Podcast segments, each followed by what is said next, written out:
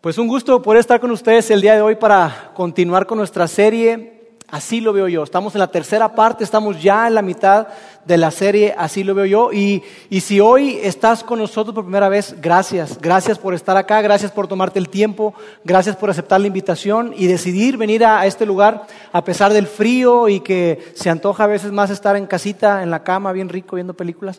Qué bueno que estás acá con nosotros. Y yo quiero recomendarte algo. Mira, si tú no has tenido oportunidad de escuchar los mensajes por cualquier motivo, sea que estés con nosotros por primera vez o saliste de viaje o lo que sea, quiero recomendarte que lo puedas hacer y lo puedes hacer en nuestro canal de podcast que vamos a colocar aquí en pantalla o también yendo a nuestra página de internet www.vidainmonterrey.org. Ahí tú puedes escuchar todos los mensajes de esta serie y de las demás series que tenemos a lo largo de todo el año, porque la idea es que tú y yo podamos estar sincronizados y, de verdad, mira, trabajamos en base a series porque creemos que, que es posible desarrollar un tema a lo largo de varias semanas. En lugar de hablar un solo tema en una semana, lo hacemos a lo largo de varias semanas para tratar de profundizar un poquito más a lo largo de las diferentes semanas. ¿Está bien? Y mira, antes de, de arrancar, o para arrancar más bien, yo quiero hacerles una pregunta. ¿Realmente quieres ser como todos los demás? ¿Verdaderamente tú quieres ser como todos los demás? ¿De verdad? Es decir, ha llegado un momento en tu vida en el que tú te has preguntado y has dicho, ¿qué haré con mi vida? Mira, yo la verdad, yo lo que quiero es ser como todos. ¿Tú te has preguntado eso o has dicho eso? ¿Tú quieres tener una familia como todos los demás? ¿Quieres tener una familia promedio? ¿Quieres tener una vida promedio? ¿Quieres manejar tus finanzas, tus relaciones, tu moralidad, tu sexualidad? ¿La quieres manejar como todos los demás? ¿Estás educando a tus hijos para que sean como todos los demás? Yo no creo. Yo no creo eso. Pero sabes, muchas veces nuestra vida, tú y yo, la manera en que manejamos nuestra vida, nos parecemos o terminamos siendo como todos los demás. Entonces, para ponernos a todos en la misma página, y que entendamos a qué me refiero cuando hablamos de todos los demás, para dejarlo más claro, yo quiero que hablemos acerca de esas personas, de todos los demás. No de ustedes que están acá, no de nosotros que estamos en el auditorio, sino de todos los demás. ¿Está bien? Porque mira, todos los demás quieren que su vida se vea, ¿cómo lo plasmaré? Todos los demás quieren que su vida se vea así, como un comercial de cerveza. Así quieren que se vea su vida. Así quieren que sea su vida.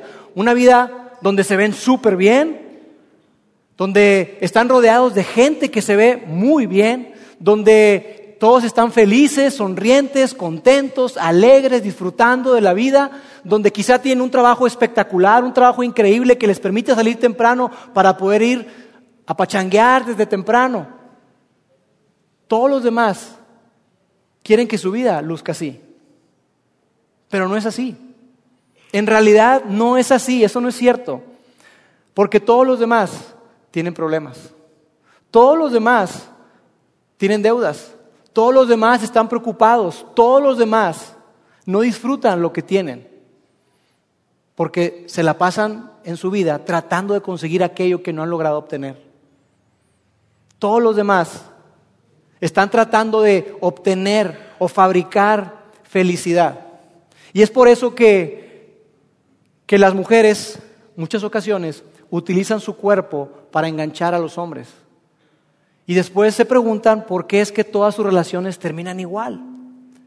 Por eso es que, que las esposas se preguntan si sus esposos les son fieles.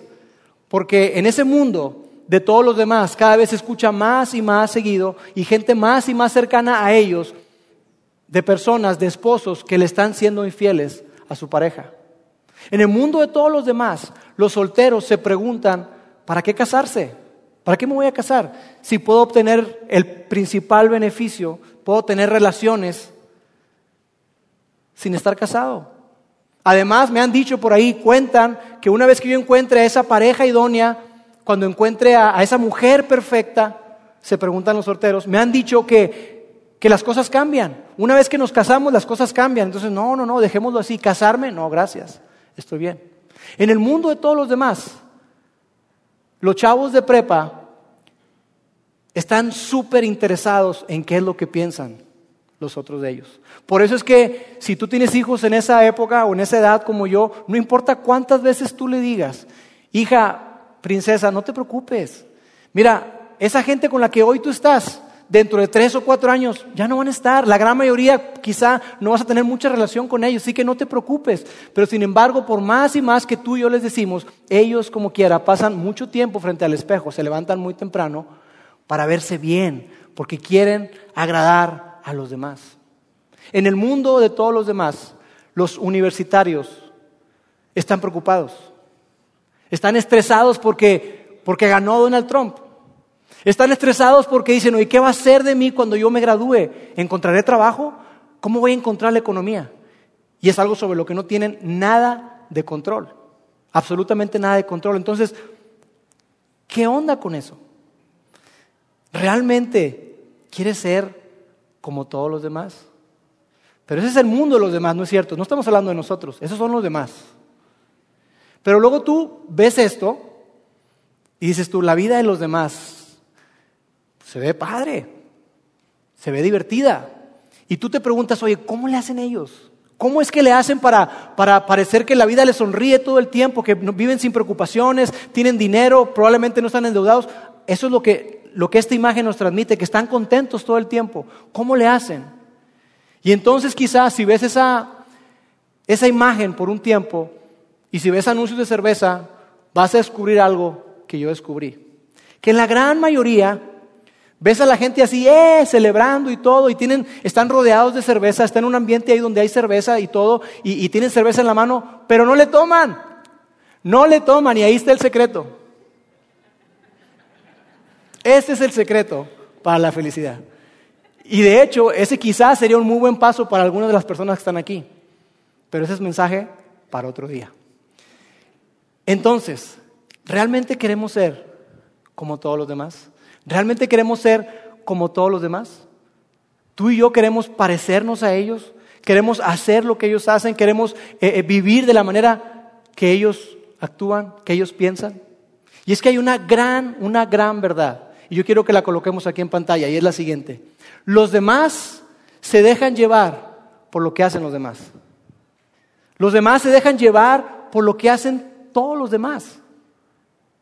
Pero tú y yo sabemos por experiencia que si tú y yo vivimos de esa manera, si tú y yo vivimos dejándonos llevar por lo que hacen los demás, el resultado a veces es lógico y es esto. Si tú te dejas llevar por lo que hacen los demás, terminarás siendo como todos los demás. Si tú te dejas llevar por lo que hacen los demás, si tú te dejas llevar por la manera en que piensan, por la manera en que ellos, ellos actúan, la manera en que ellos toman decisiones, si tú te dejas llevar por lo que hacen los demás, tú y yo terminaremos siendo como todos los demás. Y lo que pasa es que cuando tú y yo nos dejamos llevar por lo que hacen los demás, es que solamente estamos viendo una parte de su vida. Tú y yo solamente vemos esa parte padre de su vida, como ese anuncio, como ese comercial de cerveza, que no está lejos de la realidad. Porque tú y yo ignoramos, ignoramos muchas cosas. Y te lo puedo demostrar de una manera muy simple, una manera muy sencilla. Facebook. En Facebook la gente sube sus mejores momentos, ¿no es cierto? ¿O acaso es que cada vez que tú te metes al Facebook ves un montón de gente, un selfie? No, la gente se toma selfies y la gente se toma fotos cuando está las partes interesantes de su vida, las partes padres de su vida. Y eso es lo que tú y yo alcanzamos a ver. Y está ese riesgo que tú y yo nos dejamos guiar por el exterior en vez del interior. Tú y yo nos dejamos impresionar por esa parte, por esa pequeña parte que vemos de los demás. Pero ignoramos muchas cosas. Ignoramos que esa gente en el exterior parece ser que todo está excelente y tú y yo nos hemos topado con personas así, ¿no es cierto? Gente que tú la ves y dices tú, no, ese cuate es un crack. Ese cuate la trae, ese cuate la mueve. No, mira, mira el carro que trae. Mira la chava que trae. Mira el trabajo que tiene. No, no, no, yo quiero ser como él. Y después con el tiempo te das cuenta que su vida es un desastre, que su vida es un desorden. Y dices tú, ¿qué, qué pasó? Tú y yo nos dejamos impresionar por el exterior, porque las apariencias, la realidad es que las apariencias engañan. Y tú y yo, cuando hemos seguido esto, cuando hemos imitado a otras personas que, que nos dejamos impresionar por ellas, cuando nos dejamos guiar por el exterior, hemos visto algo, algo que, que es una realidad para muchos de nosotros. Y es esto que vamos a colocar acá. Si tú hubieses sabido que vivir de esa forma en el exterior te iba a dejar sintiendo de esta manera en el interior, tú habrías hecho otra cosa. Si tú hubieras sabido que imitar o seguir la forma de pensar o la forma de actuar de aquella persona, de aquella persona, de aquellos otros, si tú hubieras sabido que dejarte llevar por ellos y actuar de esa manera te iba a dejar sintiendo como te sientes hoy, tú hubieras tomado otra decisión. Tú habrías hecho otra cosa. Pero nadie te dijo. No platicaste con nadie, no te acercaste con nadie, con, esa gente que veías, no te acercaste lo suficiente para ver que su vida en el interior estaba vacía. Que quizá, aunque tú no lo veías, esa persona tenía unas broncas familiares impresionantes. Que tú no sabías, pero esa persona tenía momentos graves de depresión. Que esa persona se metía un montón de cosas, que tomaba demasiado, que se empastillaba para andar más o menos. Pero todo eso tú no lo viste, porque tú te dejaste guiar por el exterior. Tú y yo nos dejamos guiar muchas veces por el exterior. Cuando decidimos hacer eso, hacemos lo que hemos estado viendo en esta serie, y es que tú haces lo que te parece que está bien. Tú haces lo que está bien a tu parecer. Terminas haciendo lo que hace todo el mundo. Todo el mundo hace esto. Hace lo que está bien a su parecer. Pero la realidad, amigos, es que cuando tú y yo hacemos esto, abandonamos lo que en nuestro corazón sabíamos que estaba bien. Tú y yo abandonamos lo que sabíamos dentro de nosotros que estaba bien. Y nos alejamos y quizá dejamos convicciones, dejamos cosas que, que estábamos nosotros seguros, nos alejamos, las dejamos a un lado para perseguir una forma de vida que hoy por hoy dices tú, ¿cómo es posible que yo haya hecho eso? ¿Cómo es posible que haya seguido ese camino? Pero eso sucede, nos pasa a ti y a mí, cuando nos dejamos llevar por lo que hacen los demás. Eso es lo que ocurre. Entonces, ¿realmente quieres ser como todos los demás? No creo. ¿Realmente queremos ser como los demás? No lo creo. Y sabes, si la respuesta a esa pregunta, si tú dices, mira, ¿sabes qué? No, yo no quiero ser como los demás, o ¿sabes qué? Yo no quiero seguir siendo como todos los demás. Si la respuesta a esa pregunta es no, te tengo excelentes noticias. Porque hay una salida, porque hay una manera. Nuestro Padre Celestial, tu Padre Celestial y el mío, ese Padre perfecto, ese Padre que nos ama con un amor incondicional, yo no sé cómo haya sido tu relación con tu papá, si tuviste un padre muy presente o un padre ausente, no sé cómo haya sido la relación con tu papá, pero tú y yo tenemos un Padre Celestial perfecto que está ahí, presente, siempre con nosotros. Y nuestro Padre Celestial quiere que tú y yo vivamos de una manera diferente. Él quiere que tú y yo experimentemos plenitud. Él quiere que tú y yo realmente vivamos una vida llena de propósito, una vida plena, una vida abundante. Él quiere que tú y yo disfrutemos la vida. Ese es el Padre Celestial que tenemos. Un Dios que nos ama y un Dios que está ahí siempre, siempre con nosotros. Entonces, para descubrir esto, para ver cuál es el secreto o qué es lo que tú y yo podemos hacer, cuál es la salida con respecto a esto, es necesario que vayamos a, a la Biblia y que ahí en el Antiguo Testamento, esta parte grande, esta parte que tiene que ver con todo lo que sucedió antes del nacimiento de Jesús y que se le conoce como el Antiguo Testamento, que vayamos ahí. Porque ahí vamos a encontrar principios y vamos a encontrar algunos consejos que nos van a ayudar a ti y a mí, si los aplicamos, a que nuestra vida sea muy diferente y que entonces tú y yo podamos tener una vida donde no digamos que somos como todos los demás. ¿Está bien? Esto ocurrió el texto que vamos a ver hoy ocurrió en el tiempo de los jueces. Y a lo largo de esta serie hemos estado hablando mucho acerca de los jueces, que era un periodo más o menos entre el año 1380 antes de Cristo hasta el año 1070 antes de Cristo. Es decir, un periodo de 300 años aproximadamente, 310 años. Y, y lo que ocurrió fue que, que Dios saca a su pueblo, al pueblo de Israel, lo saca de Egipto, ellos eran esclavos en Egipto, lo saca de ahí y los lleva o los conduce a un lugar que se le conocía como la tierra prometida. Una tierra increíble y Dios los lleva ahí y los lleva de la mano de Moisés. Y a Moisés le da la ley. ¿La ley para qué? Para que ellos pudieran vivir bien, para que ellos pudieran entender cuáles eran los principios y la manera en que Dios quería que ellos pudieran abrazar para vivir una vida plena, una vida feliz. Y lo que ocurrió ahí fue que durante ese tiempo, en el tiempo de, los jueces, algo, algo, curioso sucedió. Y fue que, que Dios quería que hubiera una teocracia, es decir, que estuvieran, que Dios fuera su rey y que hubiera jueces, que hubiera gente que lo estuviera gobernando y que le ayudaran a la gente, que le ayudaran al pueblo a poder abrazar la ley de Dios, a aplicar la ley de Dios para sus vidas. Pero el pueblo de Israel no lo quiso hacer. El pueblo de Israel se vio envuelto en un montón de cosas donde hubo, un, círculo o un ciclo vicioso, donde ellos eh, lo que experimentaron fue lo siguiente, vamos a colocar aquí en pantalla, ellos desobedecieron, eso los llevó a experimentar un desastre y finalmente hubo liberación de parte de Dios. Ellos experimentaron lo que quizá algunos de los que están acá pueden decir, mira, yo me rebelé contra mis padres, yo me rebelé contra mi papá, mi mamá, yo, yo me alejé completamente de ellos pero hubo un momento en el que yo tuve que levantar el teléfono y hablarles. Papá, mamá, estoy en esta situación, ayúdame, necesito que me ayudes.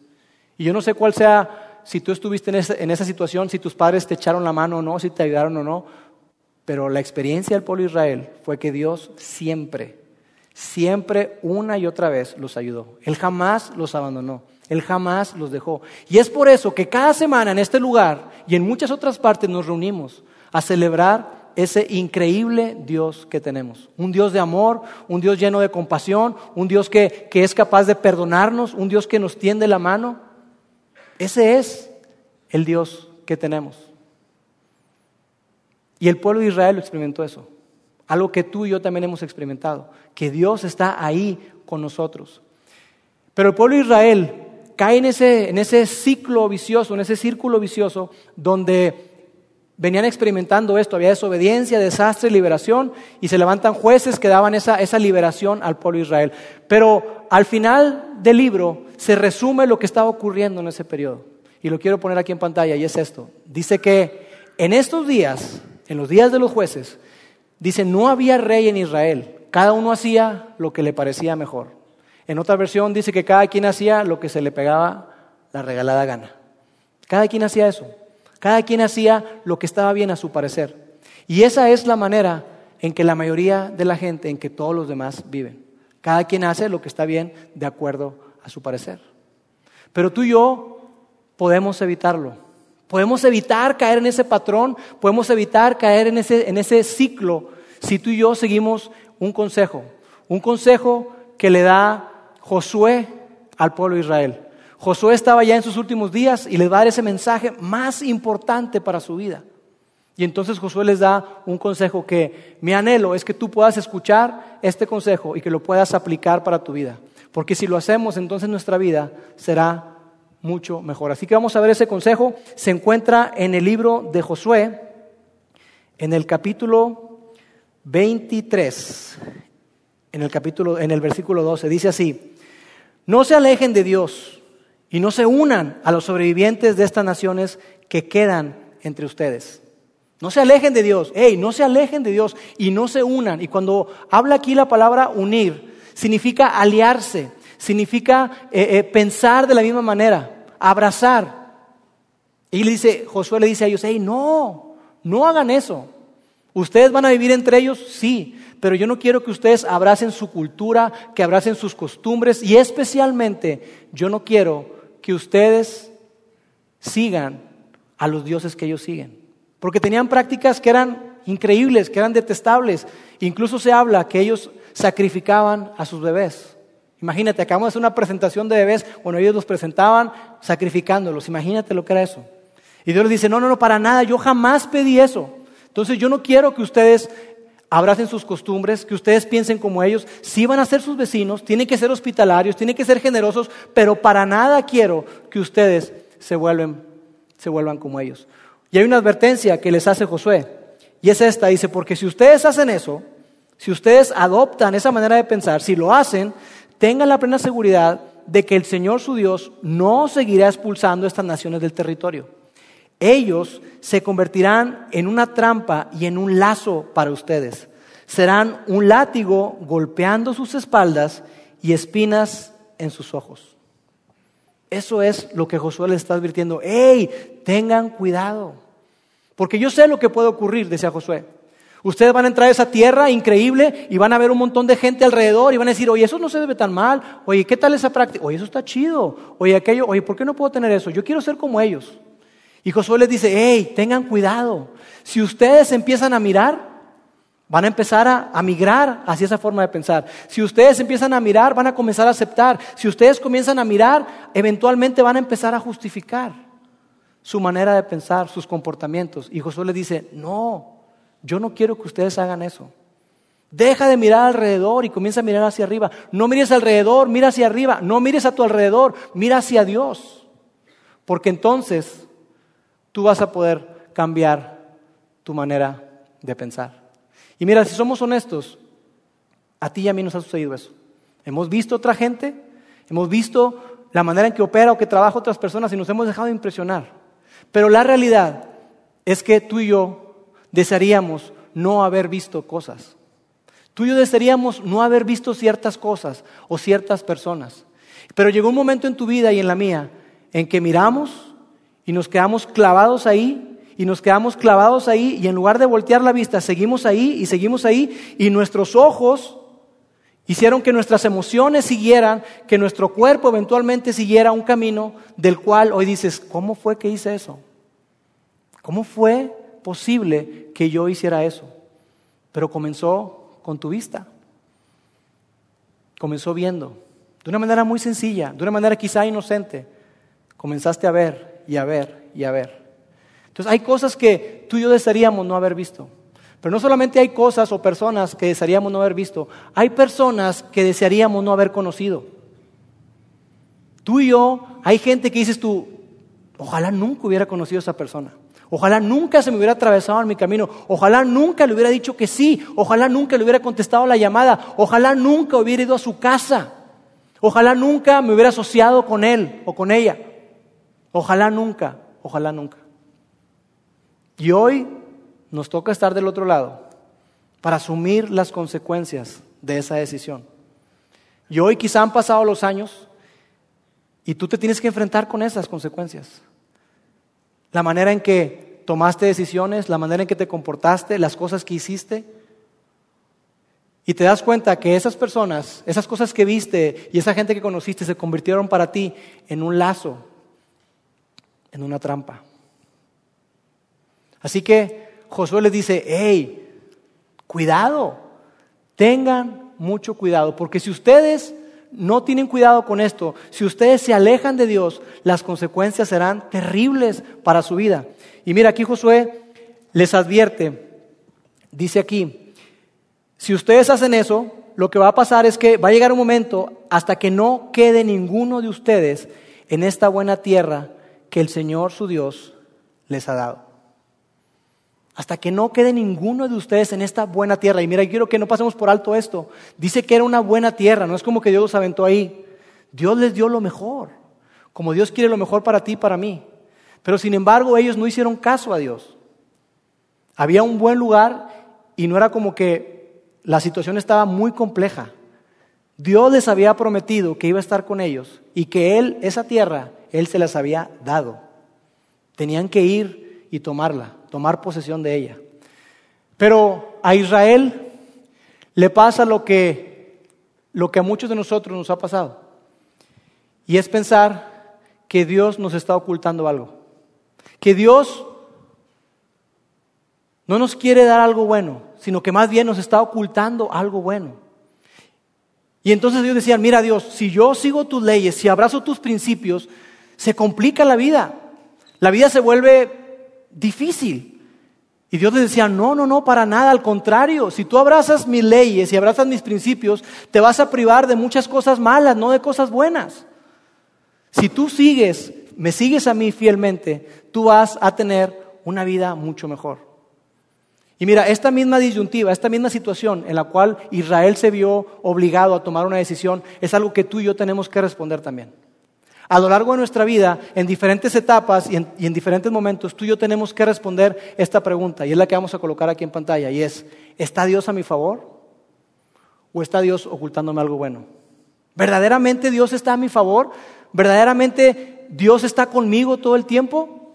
¿O hay algo que Dios me está ocultando? ¿O hay algo que Dios no me quiere decir? ¿Hay algo que Dios, por alguna razón, a lo mejor así se divierte, Dios no me quiere dar lo mejor? Tú y yo tenemos que responder a esta pregunta. Y de hecho, si vemos la historia de Adán y Eva, si vemos la historia de Adán y Eva, nos daremos cuenta que es un asunto de confianza, porque toda relación está basada en la confianza. Y tú con esta pregunta, tú decides si confiar o no en Dios. Cuando tú ves la historia de Adán y Eva, que por cierto los que somos seguidores de Jesús la creemos, no solamente porque está en la Biblia, sino porque Jesús hizo referencia a ella. Si tú lees el relato de Adán y Eva, te vas a dar cuenta que la primera tentación en la cual el ser humano estuvo tentado tuvo que ver con este asunto de confianza. De tal manera que, llega el engañador y les dice, a ver, a ver, entonces Dios les dijo a ustedes que si, que si ustedes comen de ese árbol va a ocurrir algo malo. No, no, no, para nada, para nada, al contrario, algo bueno va a pasar. Dios les dijo eso. No, ¿sabes qué? Tú no puedes confiar en Dios. Dios te está ocultando algo, ¿eh? Dios te está ocultando. Ah, yo nada más digo, aguas, aguas. Y entonces Adán y Eva decidieron que no era posible confiar en Dios porque Dios le estaba ocultando algo al ser humano. Que Dios no quería lo mejor, sino que Dios les estaba ocultando algo. Y eso fue lo que le pasó a Israel. Esa misma historia le pasó a Israel y nos pasa a nosotros. Israel se equivocó terriblemente, porque Israel, esta recomendación, este consejo y este mandamiento que Josué les da, ellos lo pasaron por alto y lo olvidaron. No hicieron caso. No hicieron caso y el resultado fue increíble. Después, la historia continúa. Josué les da una invitación, les advierte primero y luego les hace una invitación y dice, así que Josué dijo, ahora quiten los otros dioses de entre ustedes. Quiten los otros dioses de entre ustedes. Ellos habían traído muchas prácticas, muchas cosas que venían de Egipto y empezaron a abrazar maneras de pensar y empezaron a abrazar a otros dioses de los pueblos de alrededor. Y Josué le dice, hey, si ustedes quieren realmente vivir una vida plena, si ustedes quieren realmente vivir como Dios quiere que ustedes vivan, quiten los otros dioses de entre ustedes. Lo que Josué les está diciendo es esto. Mira, si hay algo en tu vida o en la mía, si hay algo en tu familia, si hay algo en tu casa, algo que quizá tengas guardado o enterrado en tu casa por si acaso, si hay algo que, que tiene el potencial de alejarte de Dios, quítalo. Tíralo, sácalo. Ese era el consejo de Josué, ese era el mandato de Josué. deshazte de eso, hay un precio que pagar, el precio que sea, porque alejarte de Dios es lo peor que tú y yo podemos hacer. Por eso es que le dice, quiten los otros dioses de entre ustedes. Y después viene la afirmación que yo quiero que tú te quedes hoy con eso. Si te estás durmiendo, agarra aire, levántate y pon atención a la siguiente frase, que es lo que yo quiero que tú te quedes. Continúa el texto, dice, vuélvanse de todo corazón al Señor, el Dios de Israel. Vuélvanse de todo corazón al Señor, el Dios de Israel. Y mira, esta palabra volverse, en otras versiones dice, humíllense, sométanse, ríndanse delante de Dios. Ríndanse, entregue su corazón, porque Josué entendía algo que tú y yo sabemos, y es que tú y yo vivimos desde el corazón. Nuestra vida fluye desde adentro. Y entonces Josué les dice, mira, yo quiero que ustedes vivan porque hay dos tipos de reino. Hay un reino que es del corazón. Lo vamos a colocar aquí en pantalla. Es, que hay un reino que es del corazón. El reino de Dios, el reino invisible de Dios, el reino que, que, que la manera en que Él quiere que tú y yo vivamos es un reino que nace del corazón es de adentro hacia afuera. Es decir, Dios quiere hacer algo en tu vida y en la mía, algo tan sorprendente, algo tan increíble, cuando tú y yo decidimos seguir a Jesús. Y Él quiere renovar nuestra mente. Él quiere que cambiemos nuestra forma de pensar y que veamos como Él ve. Y mira, esto es algo que, yo constantemente le pido a Dios. Y en, el equipo de Vidaín constantemente le pedimos a Dios. Cuando oramos, le pedimos a Dios algo y le decimos, Dios, ayúdanos a ver como tú ves. Dios, ayúdanos a ver como tú ves. Ayúdanos a ver como tú ves. Yo no quiero ver como ven los demás, quiero ver como tú ves. Yo quiero ver a la gente como tú la ves. Porque cuando yo vea como tú ves, yo podré hacer lo que tú quieres que yo haga. Si yo veo a la gente como tú la ves, Dios, yo podré tratarla como tú quieres que la trate.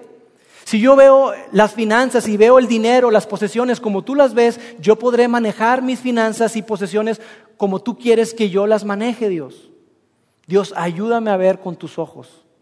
Ayúdame a ver como tú ves. Yo no quiero ver como ven los demás. Porque cuando yo vea como tú ves, Dios, entonces hacer tu voluntad tendrá todo el sentido para mí.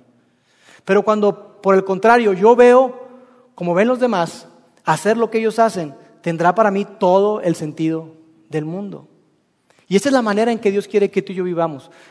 Por el contrario, la cultura y el mundo nos invita a ti y a mí a tener otro tipo de reino, a seguir otro tipo de reino, y es el reino de la codicia. Es el reino basado en todo lo que ves, en todo lo que sientes, en todo lo que tocas, en todo lo que escuchas. Y es un reino que vive de afuera hacia adentro, no de adentro hacia afuera, sino de afuera hacia adentro. Y ese reino te quiere cambiar tu manera de pensar, quiere que tú abraces una manera que influye toda tu vida, porque mira, la realidad es esta, y es que estas dos maneras son dos enfoques o dos cosmovisiones totalmente diferentes, son incluso hasta contrarias.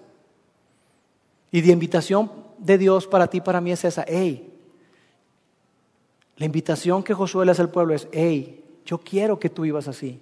Yo quiero que tú vivas de adentro hacia afuera. Yo quiero que tú entregues tu corazón a Dios. Yo quiero que tú le entregues toda tu vida a Dios, que tu corazón y tu vida sea moldada por Dios, no por, no por los demás. Que tus decisiones financieras, tus decisiones morales, tus decisiones sexuales, tus decisiones que tengan que ver con, con las relaciones con tus hijos, la paternidad, que estén influenciadas por lo que Dios dice, no por lo que la demás gente piensa, no por lo que la demás gente hace. Y esa es la invitación para ti y para mí. Y yo quiero terminar hoy haciéndote una pregunta, una pregunta muy importante. Y la pregunta es la siguiente. ¿Le has rendido tu corazón a Dios?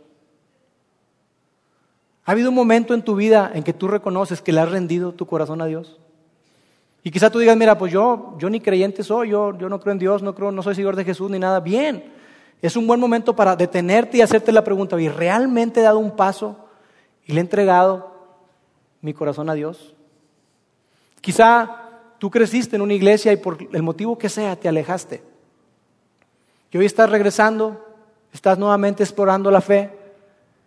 Y la pregunta para ti sería, si a lo mejor en un momento le, le rendiste tu corazón, la pregunta para ti sería, ¿le has rendido tu corazón a Dios últimamente? En estas últimas semanas o meses, ¿le has rendido tu corazón a Dios últimamente? Porque ¿qué tal si hay una mejor vida para ti y para mí? ¿Qué tal si hay una mejor forma de vivir y no vivir como todos los demás? ¿Qué tal si Dios verdaderamente es alguien en el que tú y yo podemos confiar?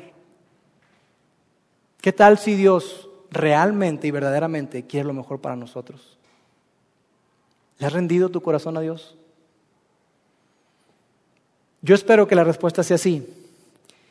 Y para ayudarte, mandamos imprimir estas tarjetitas que te entregaron ahí al, entrar. Por el frente dice, así lo veo yo. Y por la parte de atrás viene un texto. Y la tarea, lo que yo quiero que hagas esta semana es algo muy, pero muy sencillo. Este texto que tú puedes ver ahí y que vamos a colocar en pantalla, es un texto que escribió el rey David, quizá el rey más grande que ha tenido Israel. Un hombre del que se dice que tenía el corazón conforme al de Dios, que amaba a Dios con todas sus fuerzas, cometió grandes equivocaciones, pero que era un hombre que amaba a Dios. Y David escribió esto, y lo que yo quiero que tú hagas esta semana es que te lleves esta tarjeta y que todos los días de esta semana tú la leas en voz alta, que tú la repitas y que, la pudieras hacer como una oración para ti. Ahora, lo pusimos una versión eh, eh, compleja para que para que sea así como que difícil de memorizar, pero tú la puedes cambiar si quieres. Esta es una versión que se llama Nueva Versión Internacional y ahí viene una palabra interesante que alguien que me diga qué es Solás. Ah, ¿verdad? Dice, dirígeme por la senda de tus mandamientos, dirígeme por el camino de tus mandamientos, porque en ella encuentro descanso. encuentro plenitud, encuentro recreación. Dirígeme por la senda de tus mandamientos porque en ella encuentro descanso. Inclina mi corazón hacia tus estatutos y no hacia las ganancias desmedidas. Haz que disfrute seguirte. Haz que disfrute seguir tus mandamientos y no que disfrute estar atrás del dinero. Que yo pueda encontrar mayor placer en seguirte a ti que en buscar el dinero. Eso es lo que está diciendo David. Dios, ayúdame a apartar mi vista de cosas vanas de cosas que son triviales, de cosas que no valen la pena, de cosas que solamente me roban el tiempo, que me roban vida. Y dame vida conforme a tu palabra. Dame vida conforme a lo que tú tienes para mí. Esa es la oración de David. Y yo quiero que tú, durante esta semana, tú puedas decir esto todos los días en voz alta. ¿En voz alta? Sí, en voz alta.